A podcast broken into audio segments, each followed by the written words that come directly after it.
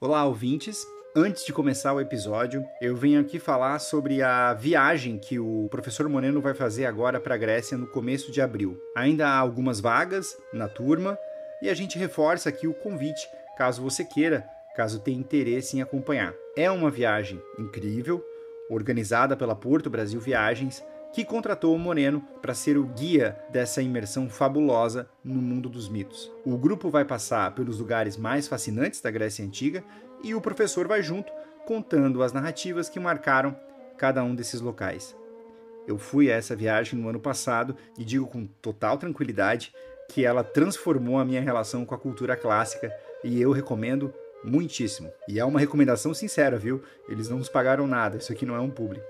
O link para saber mais está na descrição deste episódio.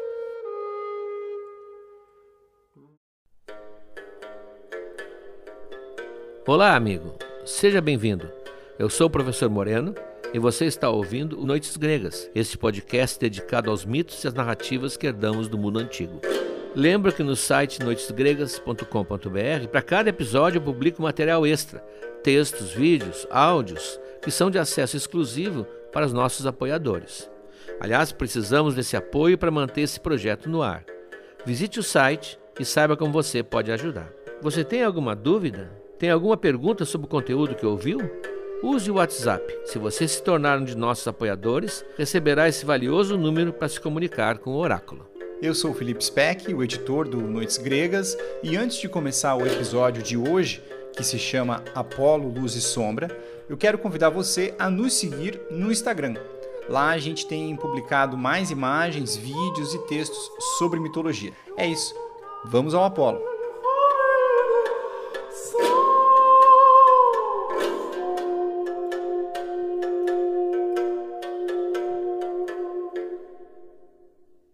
Se levarmos em conta a maneira como o Ocidente viu Apolo, do Renascimento até hoje, certamente ele é o deus mais brilhante da mitologia senhor das artes, da poesia, da música, da filosofia, do pensamento racional, chegando inclusive, pelas mãos de Nietzsche, a participar da oposição entre o organizado e o desorganizado, entre o racional e o intuitivo, o apolíneo e o dionisíaco. Esse título e essa imagem que nós temos hoje não corresponde exatamente à sua origem e ao seu desenvolvimento, como nós vamos ver. A mitologia mostra outro Apolo. Esse Apolo que nós conhecemos hoje é o Apolo literário, com grande influência dos filósofos do século IV, do século III e depois de toda a tradição, inclusive romana.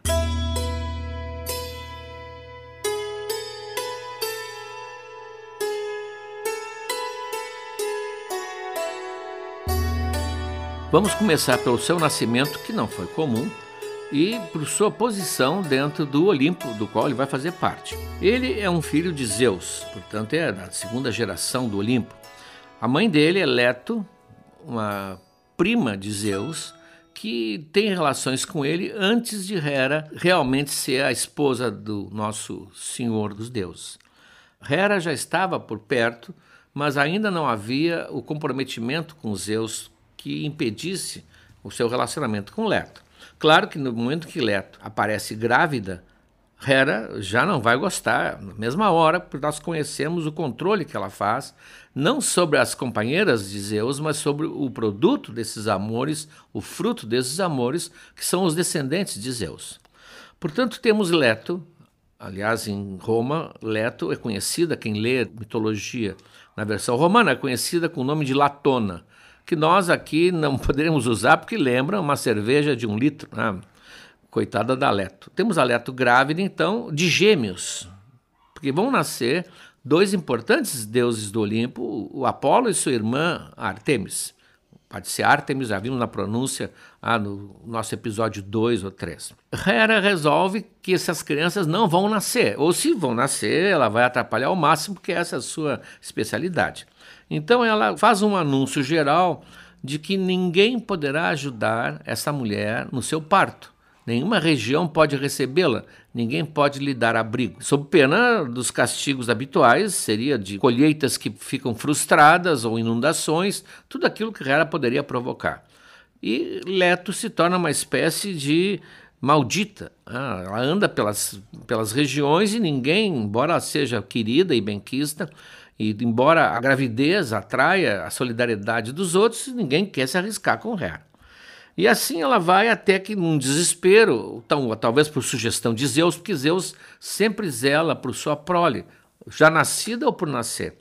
Ela se aproxima do, do mar e ali uma ilha, Delos, que é uma ilha flutuante, não é uma ilha que tenha, naquela época, uma presença na superfície da água. Ela ora aparece, ora desaparece, portanto não tem vegetação praticamente. Essa ilha se apresenta, recebe, acolhe Aleto. Claro que talvez haja por trás uma trama de Zeus com Poseidon, seu irmão, porque o Poseidon vai também ajudá-la, como nós vamos ver agora, de uma maneira peculiar. Então, nesse lugar, ela vai poder ter os seus dois filhos, ah, com um intervalo de quase 10 dias, e a ilha vai se tornar sagrada, a ilha de Delos. Se torna, inclusive, mais tarde fértil, porque ela vai ficar na superfície para sempre e não submersa nas águas do mar, por causa do nascimento ali do, do, do Apolo e da Artemis. Hera proíbe a sua ajudante de partos, que é a Elitia, que já apareceu, é uma deusa menor, que já apareceu em vários episódios e vai aparecer em muitos outros, proíbe que ela ajude a Leto no parto. Se possível, até atrapalhe.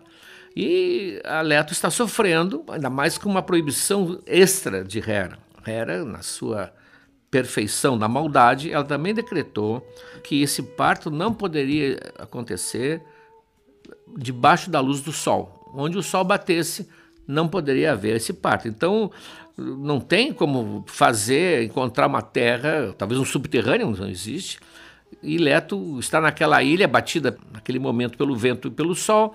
O Poseidon faz a sua parte. Ele cria uma película com uma onda, ele faz uma, uma espécie de um toldo meio translúcido, mas barra a luz do sol, e que um analista moderno, um erudito esportista inglês, comparou com a sensação de quem está fazendo surf dentro de um tubo. Forma-se aquela, aquela abóbada luminosa, mas o sol não passa. Então Leto, agarrada numa palmeira, que se torna também sagrada e famosa, faz o esforço que pode. A Íris, que é a mensageira dos deuses, todas as deusas estão solidárias, é claro, menos a Hera. A Íris, que é a mensageira, vai lá e consegue não digo subornar a Ilítia, mas atrair a Ilítia e desviar um pouco a atenção da deusa dos partos, e nasce Artemis. Nasce Artemis, que é uma deusa e, portanto, já nasce né, com quase todas as, as, funções operando, e ela, então, mostrando já porque ela veio ao mundo, vai ajudar a mãe a fazer o parto do irmão.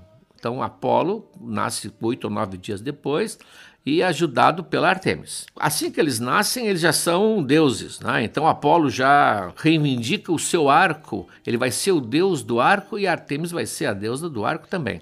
Os dois usam arco, usam flecha, portanto eles não, têm, não usam espada ou lança como Atena, eles usam armas que matam de longe. Isso é importante para a figura que eles têm.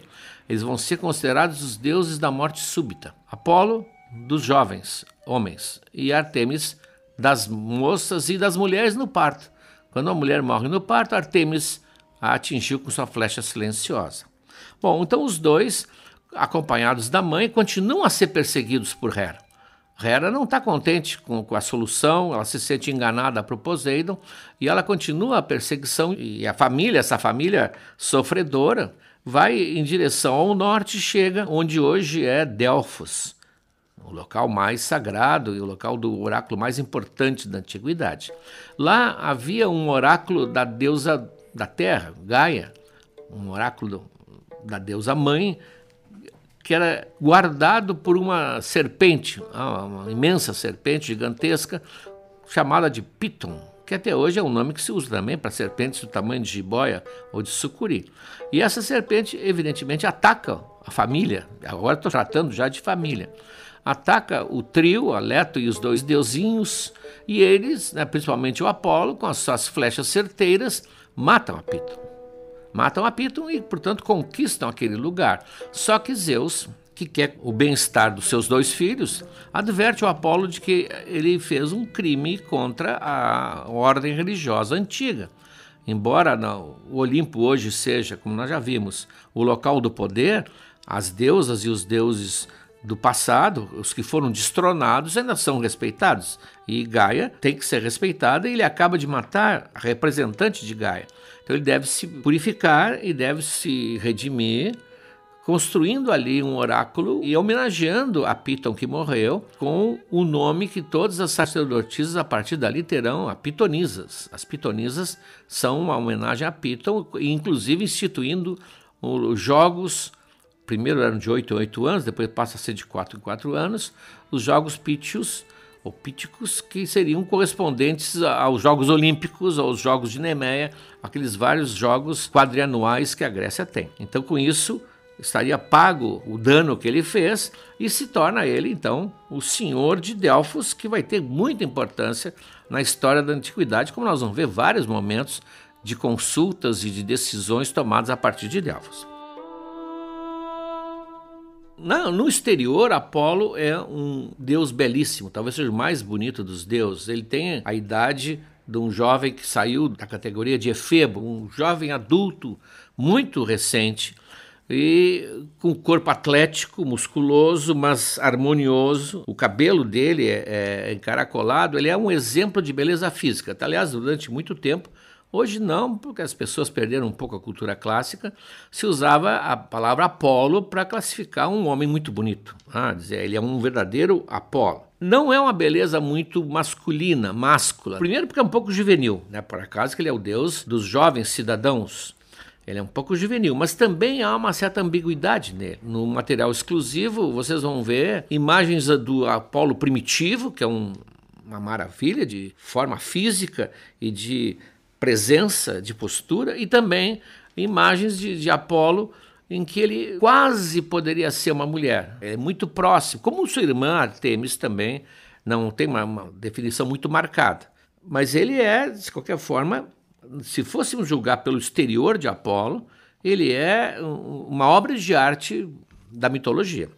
No entanto, ele tem também um lado assustador. Quando Homero descreve, parece que tem uma nuvem negra sobre ele, assim. Assim começa a Ilíada, como nós vamos ver, assim começam cenas que nós vamos relatar aqui, em que ele não só é violento, como ele tem um certo instinto incontrolável, incompatível com um deus da racionalidade, da luminosidade, como sempre ele foi visto na Idade Média no Renascimento. Antes de nós continuarmos, é necessário fazer uma distinção importantíssima. Ele não é o deus do Sol, ou melhor, isso vai explicar os dois Apolos que eu estou falando desde o início. Ele não era o deus do Sol. O Sol existe um deus encarregado que é o Hélio, é o Hélio Hélios, como quiser.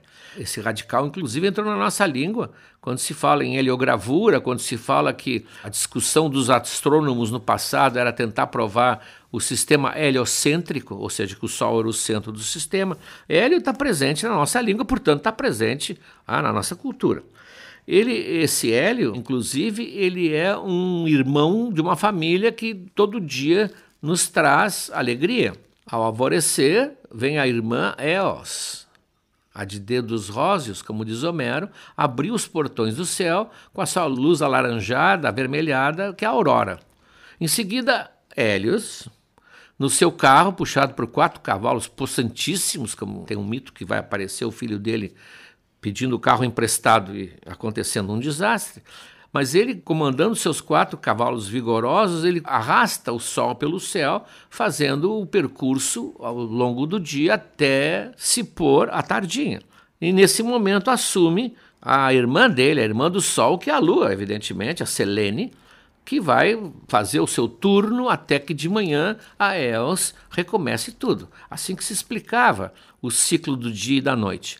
Ora, à medida em que passam-se os séculos, porque mitologia, não esqueçam, é um, um, um cozimento que durou mil, mil e duzentos anos. Portanto, uma, um mito no início pode ter alterações de acordo com as mudanças sociais e ideológicas do povo grego. À medida em que Apolo passou a ser, pouco a pouco, não o Apolo, esse o Apolo da raiva, o Apolo da morte súbita, o Apolo do arco terrível, mas o Apolo que ele também é o Apolo das artes, o Apolo da música, o Apolo do canto, a partir desse momento começa uma identificação sutil e quase incontrolável de Apolo com o Sol. Vão tirando o lugar do Hélios, o Hélios vai perdendo o seu lugar, e então ele passa a ser associado ao Sol e a sua irmã, a Artemis, concomitantemente passa a ser associada à Lua. Se vê muito em, em pinturas renascentistas ou pós-renascentistas, e eu falo nesses períodos porque pintaram muito cenas da mitologia, se vê nesses períodos quadros em que Artemis aparece assinalada no meio de, das suas companheiras, ela andava sempre com um, um grupo de ninfas e, e, companheiras, assinalada com um pequeno crescente, uma meia lua, como se fosse um diadema, se fosse uma tiara, que aquela marca a figura de Artemis. Portanto, essa associação hoje não tem como desfazer. Não era assim no início. Há vários mitos do Hélios que não tem nada a ver com Apolo. Ele tem filho, ele tem o carro, ele atravessa o céu todos os dias com o sol, ele é um trabalhador. Apolo não é. Mas essa confusão ficou, então muitas coisas para entender, nós temos que saber se estão falando do Sol mesmo, Hélio, ou estão falando do Apolo, que já é o que assumiu isso a partir dos filósofos, principalmente dos poetas líricos, que associaram uma coisa a outra.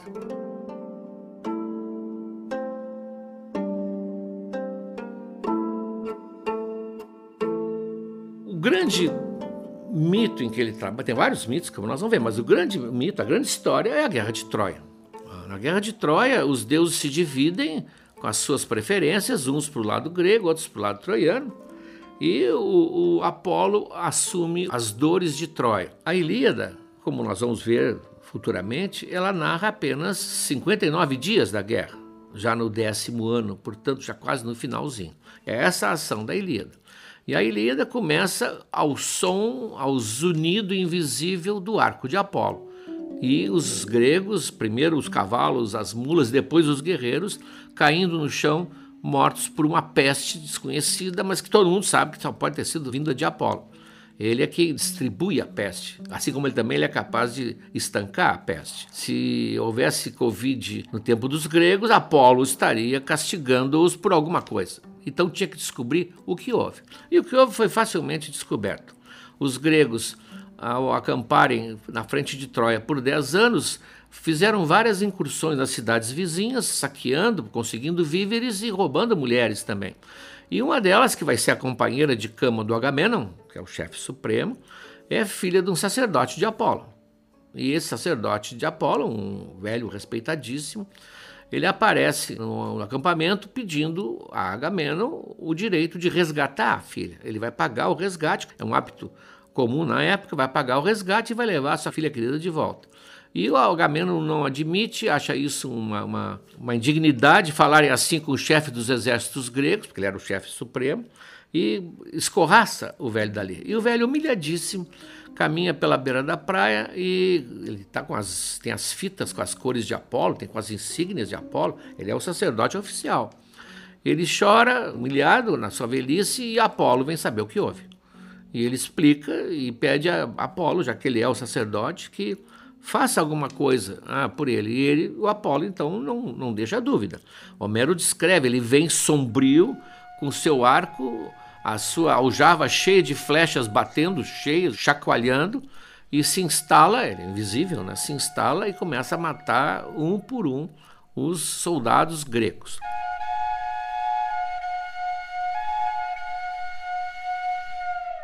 Evidentemente, quando se descobre que é isso, devolve-se a moça ao pai, o Ulisses vai levar lá, com pede desculpas e faz aquilo que o Apolo estava exigindo tacitamente. Então o sacerdote pede a Apolo que pode sustar, não precisa mais continuar, porque ele conseguiu o que queria. Então assim começa a Ilíada. O Apolo é a mola da Ilíada, não da guerra de Troia. Assim que começa a Ilíada.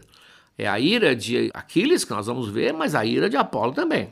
E no, ao longo do combate, ele também ajuda, ele ajuda os troianos. Ele não tem muita razão para ajudar os troianos. Afrodite tem, porque o filho dela está lá, o Enéas, e ela ganhou do Paris o título da mais bela. O Apolo, inclusive, teria muito mais razão para ser contra os troianos. Porque ele é um deus grego, primeiro, e segundo, porque há uma história no passado, que um dia nós vamos ver, em que ele foi obrigado por Zeus a trabalhar em Troia, como um civil, como um pedreiro civil porque ele participou de uma rebelião no Olimpo. Isso está lá no episódio que fala dos Zeus. E Apolo trabalha com a promessa que vai ser pago pelo rei. E o rei, o Laomedon, é um vigarista, simplesmente engana o Apolo, não paga e ainda o xinga. Então Apolo teria, uma guerra entre a Grécia e Troia, muito mais simpatia pela Grécia. Então isso ficou uma espécie de buraco lógico na vida de Apolo e tentaram os estudiosos explicar por quê. Ah, por que, que ele tem? Não tem um filho, ele não tem uma amada, não tem nada. Por que, que ele está lá ajudando os troianos. Então descobriram que ele, como ele nasceu, segundo a, a lenda, na Lícia, ele é natural da Lícia, ele seria da Ásia Menor, e sendo da Ásia Menor, ele então estava defendendo a terra própria. Essa é uma justificativa que nunca foi satisfatória, mas também não se pode encontrar justificativas satisfatórias, porque mito é mito. Sabe-se lá o caminho que essa narrativa teve para chegar a isso. Importante é que na Guerra de Troia, ele está contra os gregos, ele ah, salva o Enéas, algumas vezes. Ele ajuda o Heitor, que é o grande guerreiro dos troianos.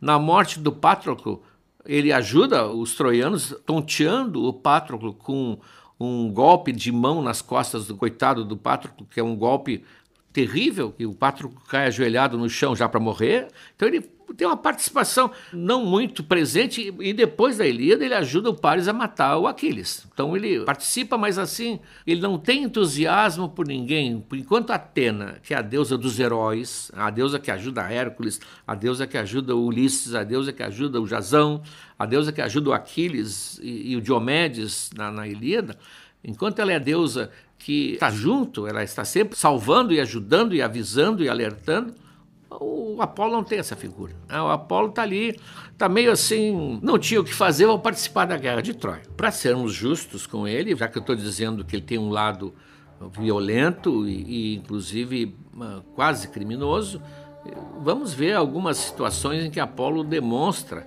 essa sua o lado escuro, digamos assim. Assim como tem o lado escuro da Lua, o lado escuro de Apolo.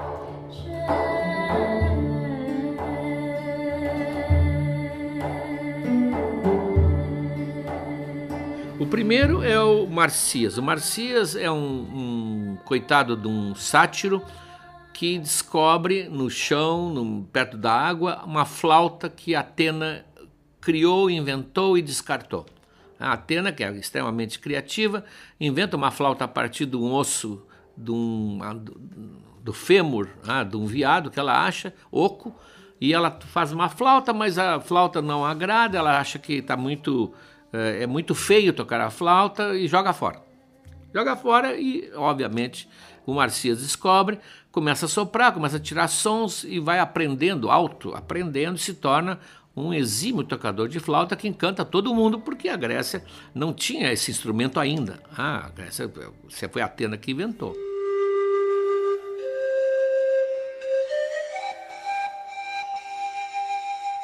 Logo, logo alguém vai dizer a frase famosa que determina a desgraça de qualquer mortal: toca tão bem quanto Apolo. Bom, isso, o que deveria ter feito, ao menos para tentar salvar a pele, o Marcias, é ter dito: não, não diga isso, isso é um absurdo. Apolo é Apolo, é um deus, eu sou eu. Ah, ter tentado ao menos amenizar, mas ele não falou nada. E, portanto, a palavra ficou no ar e Apolo vem, evidentemente, tirar satisfações. Vem tirar satisfações e ele, eh, como se trata de música, e ele é um, o Deus que preside a música, né? ele propõe um duelo, não um duelo de banjos, mas um duelo, cada um com seu instrumento. Ele com a sua lira, a lira que ele ganhou do, do Hermes, como nós vimos no episódio do Hermes, e o Marcias com a flauta. Então, o, júri é um pouco viciado, porque ele põe as musas como juradas e ele é o, o senhor das musas. Ah, ele é uma espécie assim de, de, não vou dizer maestro das musas, mas ele é o líder das musas. Há várias situações em que a, elas cantam acompanhando-o. Né? E elas então vão ser as juradas, mas eh, elas são imparciais porque elas dão um empate. O Marcias toca muito bem e o Apolo toca muito bem. É evidente, Apolo é Apolo. Então ele, que não gosta de ser, como qualquer deus do, do, do Olimpo, não gosta de ser contestado, ainda mais igualado, disse, então vamos fazer um desempate. Só que agora a gente põe um instrumento de cabeça para baixo e além disso canta. Bom, isso evidentemente reduziu Marcias ao silêncio, virar a flauta de cabeça para baixo, o bocal se afasta ah, da boca da pessoa e é impossível tocar flauta e cantar ao mesmo tempo. E Apolo canta com a sua lira, mesmo invertida, e canta maravilhosamente bem e é considerado vencedor. O que, que eles tinham apostado? Sempre tem uma aposta, né? não, não é só perder ou ganhar. Quem vencesse podia fazer o que quisesse com o outro, que é muito arriscado. E realmente revelou-se muito arriscado para o Marcias, porque Apolo vai esfolá-lo, vai tirar sua pele vivo. Há vários quadros que mostram isso, são horríveis os quadros. Ele está sendo esfolado sem morrer, estão né? Tá, tirando a pele dele que vão de pendurar numa árvore, num galho lá. Até que um, um dia um passante diz que quando tocavam flauta, alguém, algum flautista, a pele se agitava feliz. Quando tocavam a lira, a pele ficava absolutamente imóvel, né, com, lembrando do Apolo. A maldade de, de, Apolo é impressionante. Ele vai esfolar o coitado. Não fez nada a não ser não ter contestado quando disseram que ele tocava tão bem. Ele e a, e a irmã dele, a irmã dele, Artemis, será o assunto do próximo episódio, mas aqui ela vai já mostrar, colocar as manguinhas de fora, como dizia minha avó. Apolo não tinha sorte com mulheres, nós vamos ver daqui a pouco, mas aqui é um caso já em que também há um, uma solução perversa. Há uma mulher belíssima, Coronis, que Apolo é encantado nela, mas ela o trai com Isques, um mortal, que é pior ainda, ah, traí-lo com um mortal, não é com outro deus. E Apolo não sabe do que está acontecendo até que um, um pássaro vem contar. Porque sendo ele o senhor dos oráculos, o senhor das profecias, evidentemente todos os pássaros estão ao seu, ao, seu serviço, já que os adivinhos usavam muito a observação do pássaro, para que lado ele voava, o que, é que ele fazia, tudo isso tinha significado na cabeça ah, dos adivinhos da Grécia. Então um pássaro, portanto um súdito de Apolo, que é o corvo, vem avisar, diz, olha, Corones tem um outro ah, que ela, de vez em quando ela vê. E o Apolo fica tão furioso, isso era comum no passado, os, os, mensageiros tinham muito medo de dar mensagens ou notícias ruins, porque terminavam sofrendo, isso era quase sempre. Tinha até um provérbio árabe, quando for dar uma má notícia, mantenha o pé no estribo, vai ter que sair correndo. E o Apolo fica furioso, transforma o corvo, as penas dele, que eram alvas e brancas como a neve, em pretas. Essa origem, teria a explicação da origem do corvo de pena preta. Não estranho que ele fala, porque o corvo fala. O corvo é um dos animais não é só da família dos papagaios, das araras que fala. O corvo fala, é um pássaro pequeno, tamanho de uma gaivota, e isso explica quem conhece o poema do Edgar Allan Poe, O Corvo, né, que dizia nunca mais, nevermore, porque ele fala. Bom, então ele sabendo disso, ele fica tão furioso ele tem essa fúria interna, que ele fala com Artemis e diz que não pode viver assim. A irmã se contagia com a fúria e mata Corones. Mata, vai lá com um arco e mata Corones. Mata e o Apolo fica em volta rondando assim, que nem uma fera. Ah, vão queimar o cadáver, vão fazer uma cremação, que é a cerimônia, e ele está por perto, meio meio sem saber muito bem se tem raiva, se tem pena, né? Porque a figura, portanto, complicada. E ele se lembra que ela está grávida. Então ele faz uma cesariana rápida e tira um menino sete meses, que vai ser o Esculápio, o deus da medicina, que vai, tá, vai representar mais tarde o pai, né? Que ele vai, o Apolo era o deus da cura e o Esculápio, depois nós vamos ver o mito dele, vai ser o deus da medicina. Mas ele é, ele não matou, mas mandou matar. E Artemis entendeu, é uma dupla muito, muito estranha de irmãos.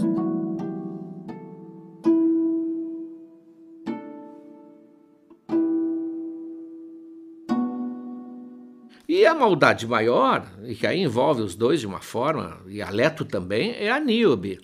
A Níobe é uma, uma mãe felicíssima, ela tem, uns dizem 16 filhos, outros dizem 18 é um número par. São oito moças e oito rapazes, ou nove moças e nove rapazes. E todo mundo a elogia, aquela coisa toda, né? e ela vive feliz, embora nunca se deva ser muito feliz, porque os deuses têm inveja. Né? Isso é um, um temor que os homens e mulheres experientes da Grécia sempre diziam. E alguém diz, ou ela diz, e a Leto só teve dois, Apolo e Artemis. Pronto. Falou aquele momento em que a palavra se torna a perdição da pessoa. Ela passou do limite. Não foi falado de uma deusa, ou alguém falou de uma deusa, não importa se foi ela ou se foi o vizinho, de uma deusa de maneira inferior a ela. E a Leto sofre. Vejam só, a Leto sofre com isso. E vai chorando para os filhos e diz: Eu não posso conviver com isso uma mulher que me desrespeita e, e, faz pouco de mim, só porque eu tive vocês que são maravilhosos e ela teve só 16 ou 18 filhos, grande coisa. Vão lá e solucionem isso para a mãe de vocês se vocês me amam. E eles vão e matam todos. Apolo mata os jovens e a Artemis mata as moças. E a Nilbe está tão estarrecida, ela só ouve um zumbido e caiu, um zumbido e caiu outra. Ela tenta pegar uma para proteger e ela já cai morta, não tem? E pior, ela está viva, né? Ela está viva. Que ela chora tanto e clama aos deuses que os deuses a transformam numa pedra que corre uma fonte eterna, que seriam as lágrimas de Nilbe. Isso é uma cena muito pintada, é uma cena horrorosa, é um massacre. É um massacre. Tanto que os pintores que pintam ficam meio sem jeito, porque os dois estão matando inocentes, não estão matando o monstro, não estão matando a quimera, a medusa, não. São jovens inocentes que não fizeram absolutamente nada a não ser despertar a fúria da Leto. Dá para notar que é uma família um pouco problemática. Ah, a mãe também. A mãe também. Bom, e nos amores? Nos amores, o Apolo não teve sorte, ele é o deus mais bonito. Ele, o Deus é uma, uma figura assim, esteticamente impecável, é jovem, ele, ele é o Deus dos cantos, da música, da dança, da poesia, não é só do arco. Ah, o lado do arco, nós já vimos que o lado do arco é, é, é duro. Por que, que ele não tem sorte? Não tem. A única mulher com que ele tem uma relação um pouco mais saudável é com a Sirene, que é uma jovem, que lhe dá um filho, o Aristeu. E esse Aristeu Aristós é o bom, o melhor em grego. Daí aristocracia, seria o poder dos melhores, na cabeça na deles. O Aristeu se torna uma espécie de deus da segunda linha, mas pastor. E ele então, ele é, um benfeitor da humanidade, porque ele é que teria trazido a técnica, inventado a técnica de coalhar o leite e fazer queijo, que para o grego era fundamental. Ele é que ensinou como cuidar dos animais de, de domésticos de fazenda. Ele que ensinou como cultivar a oliveira, porque a oliveira quem deu foi Atena. Mas como cultivá-la, o que fazer, quando podar, o que, ou seja, ele trouxe praticamente a subsistência da Grécia. E trouxe ainda a ciência de como manejar enxames de abelhas para extrair o mel, que era fundamental na vida do grego. Então, das três coisas básicas da Grécia, o vinho, o mel e o azeite, duas delas, o mel e o azeite, estavam ligados ao Aristeu. Esse é o filho digamos, mais elogiável de Apolo. Com as musas, ele teve, como nós vamos ver, ele tinha um hábito um pouco de ter intimidades com as pessoas com que ele trabalhava. E com as musas ele também tem. Hoje ele seria denunciado em escândalos, com certeza. Com as músicas também, ele teve uma explicação digna de um malandro, ah, daqueles da pior espécie. Diz: não, eu teria amado todas, mas como não posso casar com todas, então eu não me caso com nenhuma. Ah, isso é uma, uma ironia, talvez. Bom, aí vem na ordem dos seus amores, porque ele se apaixona, e ele se apaixona, ele não é violento, quer dizer, a Coronis foi morta pela irmã dele, mas ele não é violento com as mulheres, violento. Ah, ele é, vamos ver, intrusivo e muito confiante nos seus poderes de Deus e bonito, etc. Ele vê a Daphne, que é uma jovem que pertence ao grupo das mulheres dedicadas a Artemis. São jovens que juram a castidade e que acompanham Artemis nas suas caminhadas pelo campo. Ah, a deusa do campo, a Diana em Roma. E a Daphne atrai o olhar de Apolo e Apolo vai atrás dela e ela, evidentemente, foge. Ela foge, não sabe bem o que, o Apolo quer, e toda jovem na Grécia, na mitologia, vive sob a ameaça de um estupro. Então ela foge e o Apolo vai atrás, mostrando exatamente o problema que ele tem. Ele não fala nela, ele não elogia, ele diz: Para, eu sou Apolo, eu sou um deus, eu sou eu, eu sou o deus da medicina, eu sou o deus do canto. Ou seja, é, ele não conhecia nada, realmente ele é muito inexperiente, imaturo. E ela, mais ele fala, mais ela corre, só que ninguém consegue correr mais que Apolo.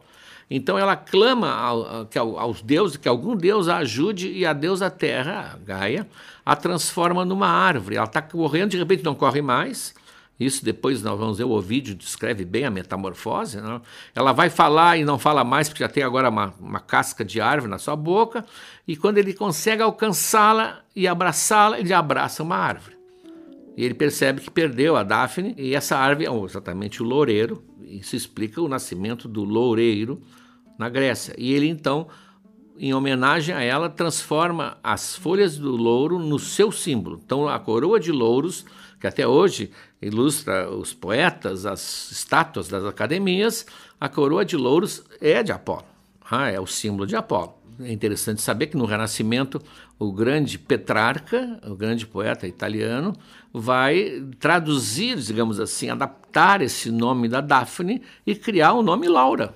Laura, que seria né, exatamente uma forma de dizer Daphne em italiano, que hoje nós conhecemos. Laura, a mulher do louro. Depois vem Marpessa. Marpessa é interessante, ela não vai sofrer nada, mas ela vai dispensar o Apolo. O Apolo está interessadíssimo, ele sempre quer casar, ele é, ele é um enamorado ardente, como diz a própria Cassandra, vai dizer, o hálito ardente dele. Ele quer conquistar Marpessa, mas ela tem um outro que disputa com ele. Ela tem um outro pretendente. E eles brigam e os Zeus intervêm. Diz, não, não, não, deixa a moça decidir. Ah, o Zeus é justo. E ela diz: Eu quero ficar com o Idas, que é o, o mortal. Mas por que? pergunta o Apolo. Ela diz: Porque eu sou humana, eu vou envelhecer e tu vais continuar sempre lindo, belo, jovem, e eu prefiro ficar com Idas, que vai envelhecer ao meu lado. Bom, como o Zeus estava por perto também, o Apolo nada disse, realmente ela foi muito madura na explicação. Ele tem azar, ou ele tem inabilidade. Né? O Jacinto, que é um jovem que ele também se apaixona, ele disputa com o vento Zéfiro. O vento Zéfiro, os ventos são personagens também na mitologia.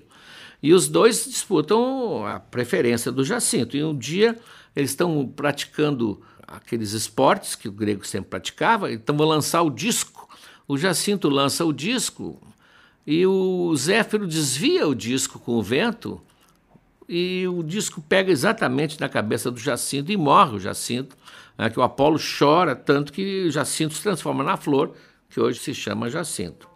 Bom, e os dois últimos amores, entre aspas, vão mostrar um lado. É claro que modernamente seria intolerável isso. Na mitologia, que é atrás de 5, 6, 10, 15 mil anos, uma época sem tempo, ainda fosse aceito. Ele assedia as candidatas a profetisa. A primeira é a Sibila de Cuma. A Sibila, as famosas Sibilas, né? a Sibila, ele diz que vai dar a ela o poder de profetizar e tudo, mas que ela podia pedir o que quisesse dele, mas é que ele queria em troca que ela dormisse com ele.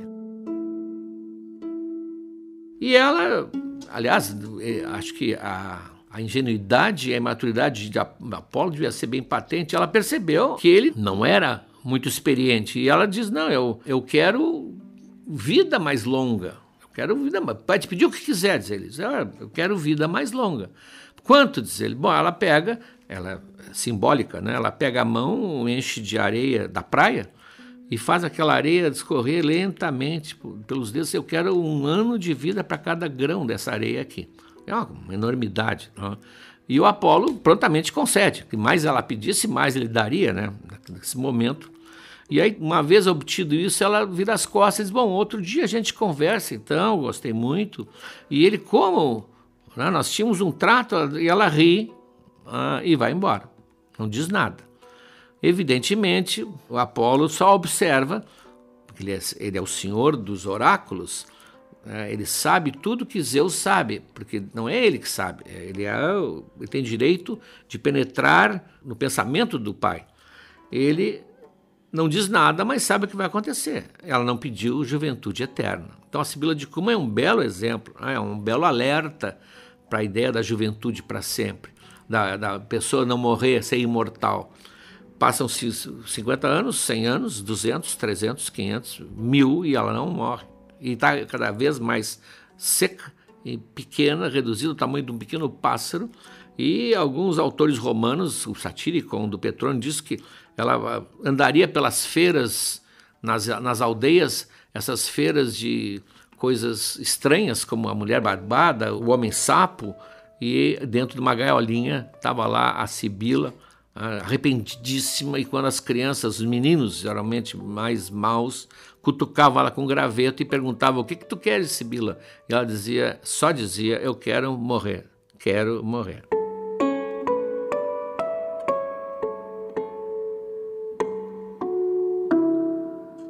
Ele vai então repetir isso, essa pressão, na Cassandra. A Cassandra vai aparecer aqui na Guerra de Troia, é uma filha de primo, irmã de Paris, irmã de Heitor, e ela é, vai ser sacerdotisa, ela é né, sacerdotisa, e para ganhar os dons da profecia, o Apolo vai lhe passar esse, esse dom. Só que ele põe uma condição também. Para que tu ganhes isso, a famosa, chamarem hoje vulgarmente, a prova do sofá. E ela, sorrindo, diz que sim, tá certo, que ele dê a ela esse dom, e ele dá o dom. Dá o dom e acontece um fenômeno que sempre acontecerá na mitologia grega, uma vez algo dado por um deus não pode ser revogado. Qualquer dom atribuído por um deus a, a um mortal, ele não pode tirar.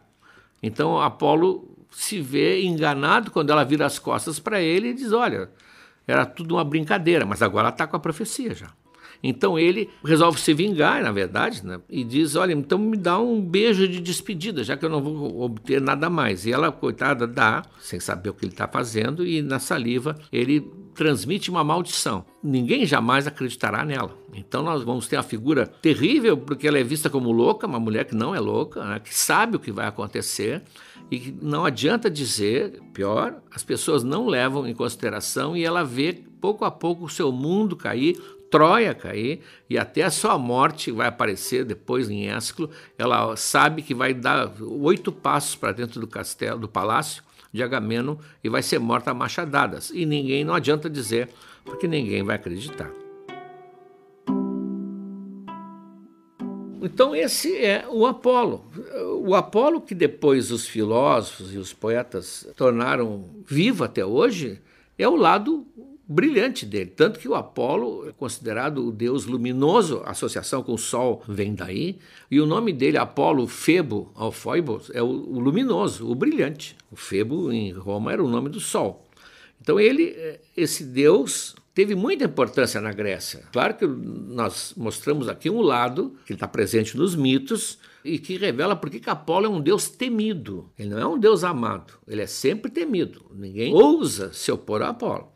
Ele, na profecia, ele é o, dom, o, que domina a profecia. Na verdade é Zeus, mas é ele que se torna é, o administrador, digamos assim, do pensamento de Zeus. O oráculo de Delfos é o centro da, da, da antiguidade. Né? Nós vamos ver várias passagens do oráculo de Delfos influindo em, na ideologia, na, na história da Grécia e de outros povos. Tal era o seu poder, tal era o, seu, o crédito que davam a ele. Então ali seria o mundo de Apolo. Ele é o Deus da cura, não ele próprio, é basicamente o filho dele, o Esculápio, o Asclépio, que nós vamos ver depois, que ele tirou do ventre de Corones, aquela que morreu, ele vai ser o seu representante, está ligado ao Apolo. Ele vai ser o deus do canto e da música, das musas. Então, isso tudo, só isso já encanta a avaliação que se fazem de Apolo. Os quadros dos renascentistas com as musas no Parnaso e Apolo são maravilhosos. Ali ele é que daria suporte a toda a cultura e toda a arte. A pergunta que fica é simples: se ele era um, um Deus que tinha predicados, como nós vimos, ele não era só mal, ah, não era só impulsivo, não era só incontrolado. Se ele era um Deus com tantos predicados, por que, que ele não teve filhos? Por que, que ele não teve sorte com as mulheres? Por que, que nem Afrodite? Afrodite, que era uma, uma, deusa liberada, uma mulher completamente independente, que gostava de experimentar os, os seus companheiros, por que, que Afrodite nunca, nunca deitou com Apolo? Até com Hermes. É, eu chamo a atenção do Hermes porque os dois, Hermes e Apolo, conversavam do lado do leito em que Afrodite está presa na rede, lembra naquele episódio com que o Hefesto prende a mulher, que é adúltera, com Ares. E os dois conversam. O Hermes diz, de maneira que Afrodite ouça, que ele adoraria estar naquela situação, não se importaria de estar preso. e Afrodite o ouve, mais tarde vai ser sensível aos seus avanços, ele nada. Apolo nada. O que, que há com Apolo? Por que, que ele é, parece assim um pouco, se a gente lê todas essas histórias, um pouco triste. Não vou dizer solitário, porque ele tem as musas, mas ali nas musas ele está numa, numa, situação de, de comando, de domínio. Ninguém sabe exatamente. Uma explicação que me parece plausível é porque Apolo nunca chegou a ser alguém. Ele não tinha voz própria. O que ele tinha eram reações próprias, e às vezes até muito violentas. O pai falava pela boca dele. Ele é o porta-voz de Zeus. Uma das formas de Zeus se comunicar com, com a humanidade era através de Apolo. Então, seria, sem querer fazer nenhuma análise aqui, sem querer ser psicanalítico, não tenho essa capacidade, mas parece que ele nunca foi ele. O pai não o deixou ser alguém. Ele ficou sempre imaturo, e esse fato da idade dos deuses ser fixada para sempre também atrapalhou, né? porque ele é sempre um jovem, seu rosto não vai criar as rugas da experiência, ele simplesmente é uma figura que não atrai as mulheres. É, essa é uma das hipóteses, talvez possa haver até outras. Mas ele realmente é um, um desastre, quando deveria ser o deus mais popular, solteiro, mais popular do Olimpo. Não teve sorte. Claro que a Idade Média e, a, e o Renascimento esqueceram esses detalhes e puxaram o lado realmente que ele tem, exemplar de brilhante. E, e se torna, inclusive, o símbolo, foi transformado no, no reflexo real, assim, do brilhantismo do grego. Ele seria, assim, o símbolo do passado brilhante que a Grécia nos trouxe, que a Grécia nos legou.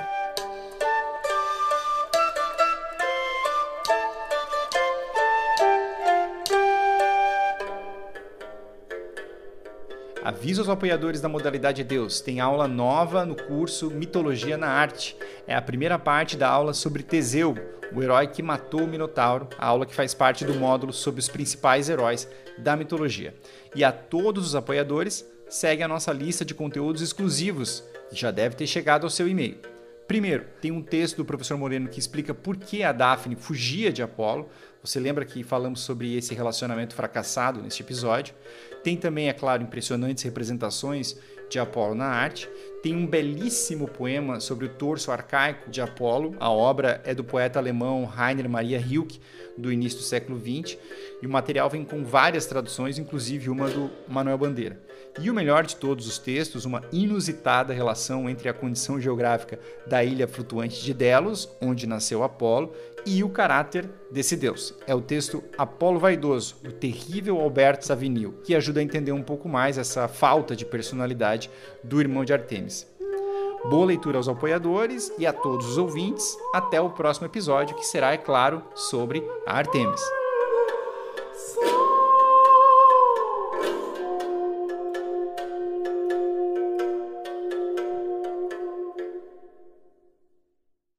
Olá, amigos. Chegamos agora ao terceiro ano do Noites Gregas. Já contamos muitas histórias, mas tem muito mais pela frente. Tem toda a Ilíada, a Odisseia, as Metamorfoses de Ovid e muitas outras coisas. Mas para que a gente consiga seguir em 2023, para produzir esse podcast que nos dá muito prazer, mas também muito trabalho, nós precisamos do apoio de vocês. Acesse noitesgregas.com.br barra apoiar. O link está na descrição desse episódio e veja como você pode ajudar. Um abraço.